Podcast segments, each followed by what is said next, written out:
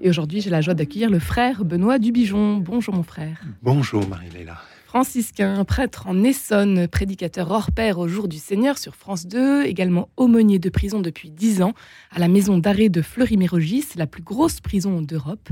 Frère Benoît Dubijon, aujourd'hui vous publiez C'est ton visage que je cherche aux éditions Artege, un premier livre témoignage sur votre vie. Vous avez aujourd'hui 68 ans, une vie euh, riche en rencontres. Je voulais vous demander pour commencer, euh, frère Benoît Dubijon, on peut être frère et prêtre, c'est possible? Ben, pour un franciscain, on est d'abord un frère. Et puis, si les besoins du ministère, si les besoins euh, de, la province, de l'ordre, fait que nous sommes appelés à, devenir prêtres, c'est-à-dire au service de, des sacrements, de la vie évangélique euh, des, croyants, et puis prêtres aussi pour ceux qui ne se disent pas croyants. Eh bien, bien évidemment, nous sommes. J'ai été ordonné prêtre, d'abord avant tout pour le service des jeunes, et puis petit à petit, ça ça a changé au fur et à mesure de mes différents ministères. Un parcours euh, varié, riche en rencontres. Vous, ancien ingénieur en travaux publics, vous avez été aussi aumônier de lycée, vous l'avez dit, professeur de mathématiques, provincial des franciscains, aujourd'hui donc aumônier de prison, également président de la fondation François d'Assise qui récolte de l'argent pour les pauvres. Mmh. C'est à 27 ans, en 1982, que vous entrez chez les franciscains. Comment l'ingénieur issu de l'école centrale de Nantes est-il devenu franciscain, frère de Benoît Dubijon? Alors là, j'ai aucune hésitation à répondre. C'est le contact avec les plus pauvres. D'abord, quand j'étais ado en Angleterre, par des, personnes très handicapées, et puis après, euh, j'étais parti pour faire euh, ma préparation militaire supérieure, et puis euh, un évêque du Togo m'a appelé pour aller servir des villages très pauvres au Togo. Et là, c'est la rencontre avec des gens vraiment extrêmement pauvres, et en même temps une hépatite virale qui m'a valu d'être d'aller passer un mois dans un monastère et de vivre comme un moine et d'être ancré dans la louange du Seigneur. Voilà, les pauvres, la prière, la formation, vous avez tout pour faire un chrétien heureux et heureux de servir les autres. Vous avez toujours eu la foi? La, foi est toujours plus grande que mes doutes. Les doutes, j'en ai, comme, euh, comme tout le monde, comme Pierre, comme, euh, comme Thomas, comme... mais je fais toujours plus confiance en Dieu qu'en moi-même. Et donc ma foi est plus grande que mes doutes, même s'ils existent. C'est les doutes en l'homme, souvent, plus qu'en Dieu. Vous entrez donc en 1982 chez les franciscains, mais votre décision, vous la prenez très exactement un jour bien précis, le 13 mai 1981. Racontez-nous. Eh ben, C'était le jour où le pape Saint Jean-Paul II a, eu une tentative d'assassinat contre lui. Et euh, ça trouve que c'est ce jour-là que je suis allé rencontrer mon provincial après quand même six années de discernement avec un prêtre, un groupe de recherche. Et c'est ce jour-là, en arrivant chez lui, il m'apprend qu'il y a cet attentat contre Saint Jean-Paul II. Et c'est vrai que c'est un signe. De même que quand j'ai été appelé à être euh, aumônier de prison, ce que je désirais un peu secrètement, mais j'étais pas prêt, c'est un jeudi saint qu'on est venu me chercher, le jour de la fête des prêtres, hein, pour pouvoir se mettre à genoux devant les personnes les plus vulnérables. Et Donc tout ça, ce sont des beaux signes que, le Seigneur m'a donnés pour mieux le servir et le servir à travers les hommes et les femmes, et en particulier les plus déshérités, les plus cabossés de la vie. Six années de discernement, euh, vous disiez, euh, frère de Benoît Dubijon, c'est avant d'entrer donc chez les franciscains, oui. ça a été difficile oui, j'hésitais. J'étais, mmh. j'étais heureux d'être ingénieur. Je travaillais dans une société. J'avais un appartement. J'étais amoureux. J'ai, voilà, et, j'ai fait un vrai choix. C'est-à-dire que c'est l'Évangile qui, euh, à la suite de Saint François, c'est la rencontre de, Saint François qui, a emporté le morceau sur euh, tout le reste, en sachant que j'aurais pu être aussi heureux dans les autres choix. Mais Saint François m'a dit allez, si tu veux être heureux, si tu veux voir la vie en couleur, euh, suis-moi. Enfin, il ne l'a pas dit comme ça, je l'ai discerné petit à petit.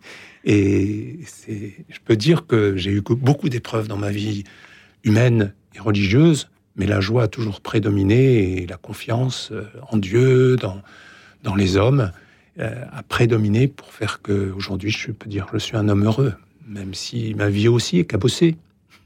Saint François d'Assise, le frère de tous, il vous inspire encore aujourd'hui donc?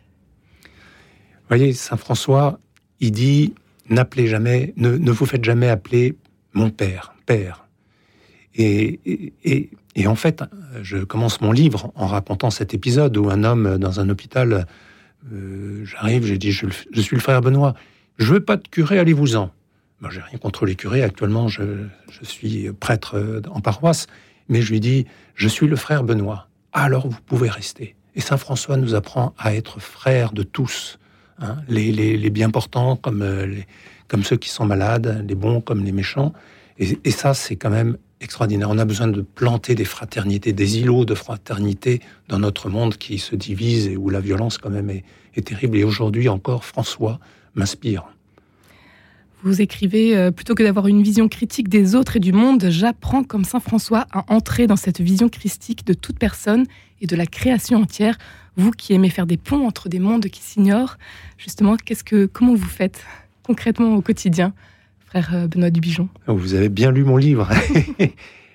Écoutez, j'ai pris la décision, il y a au moins 25 ans, je ne sais plus exactement, de ne plus jamais dire du mal de quelqu'un. Et d'arriver à chercher un peu comme un orpailleur qui va brasser des tonnes et des tonnes de boue à chercher la pépite d'or qui est en lui.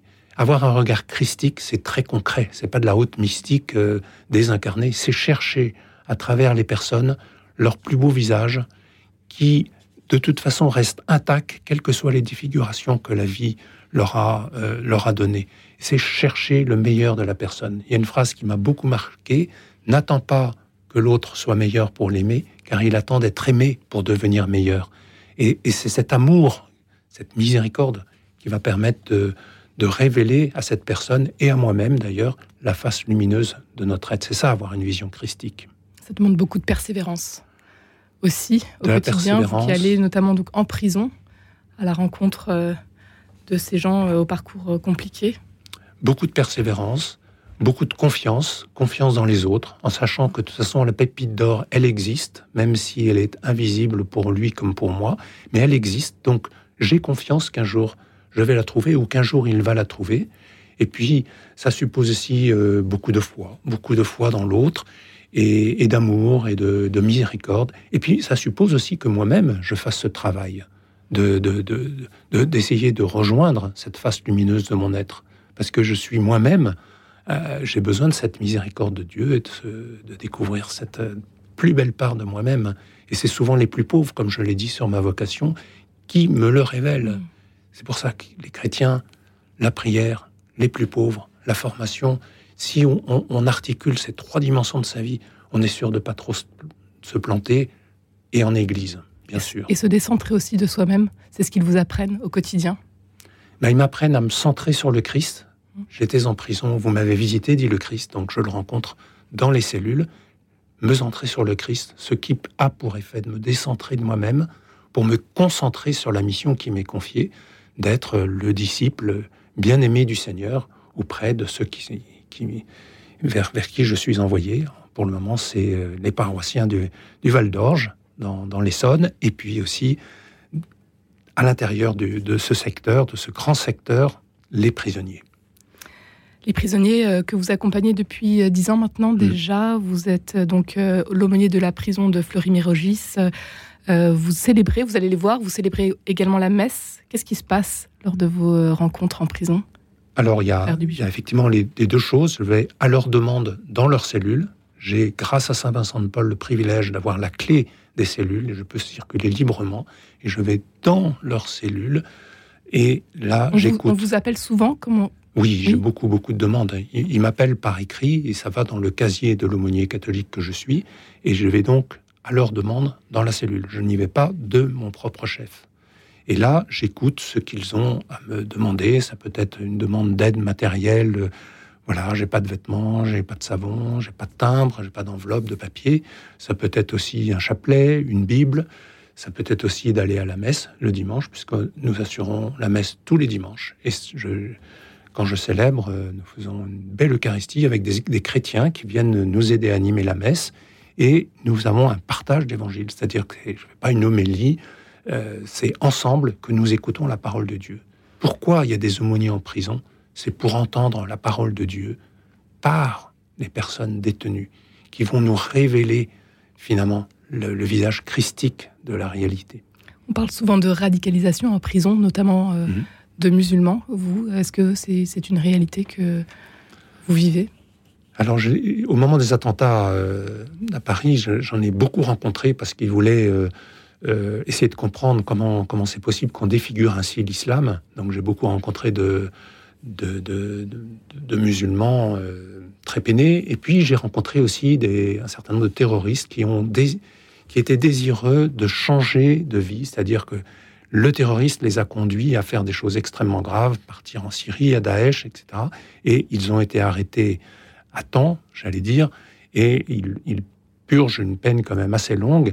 Et il se trouve que j'ai quand même accompagné trois, quatre personnes euh, qui étaient radicalisées, qui voulaient découvrir la Bible, qui voulaient découvrir la vie des chrétiens, peut-être même davantage. Avec beaucoup de prudence, je les ai accompagnés au moins à devenir un ami du Christ Jésus. Frère euh, Benoît Dubijon, la liturgie est la matrice de votre vie quotidienne. Écrivez-vous, comment résonne-t-elle aujourd'hui en ce temps ordinaire, en ce 12 juin? Le, temps ordinaire est un temps extraordinaire parce que c'est vivre le présent en présence de Dieu, quel que soit notre réel, qu'il soit difficile, euh, habité par des conflits dans le monde de l'entreprise, dans les, dans les familles, dans les associations. Il est important de chercher à vivre ce présent-là en présence de Dieu. Et c'est ça qui éclaire une existence parfois très rude et très difficile.